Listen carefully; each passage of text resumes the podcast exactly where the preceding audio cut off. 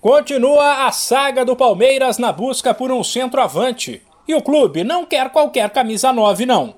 Ciente de que o jogador está sem espaço no Flamengo, o Verdão ofereceu nada menos que 110 milhões de reais, mais dois jogadores, por Pedro. Nos bastidores, o que se ouve é que o rubro-negro até estudou o caso, mas disse não.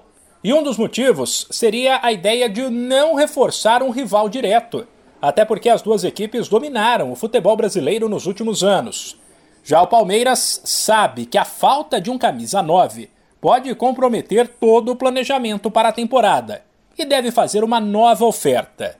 Mercado da bola à parte, o Verdão iniciou nesta terça a preparação para o clássico de quinta contra o São Paulo pelo Paulistão. Luan, Gabriel Menino e Patrick, que se recuperam de lesões, fizeram um trabalho específico e estão fora. O único deles que é titular é Luan, que deve ser substituído por Murilo. De resto, o Verdão deve ter força máxima.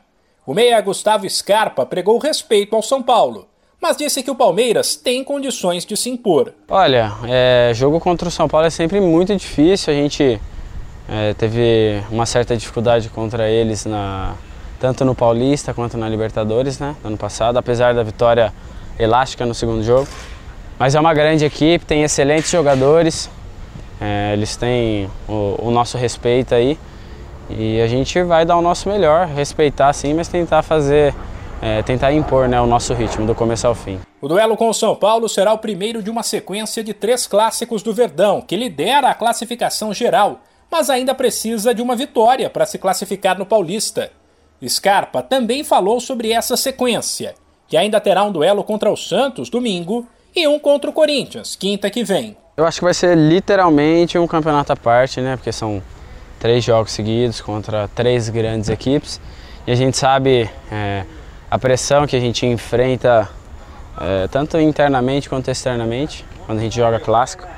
E a gente sabe da importância disso, da dificuldade do jogo e a gente vai fazer de tudo para vencer o máximo possível. Depois dos clássicos, o Verdão encerra a primeira fase do estadual com outro jogo duro um duelo de Série A com o Red Bull Bragantino. De São Paulo, Humberto Ferretti.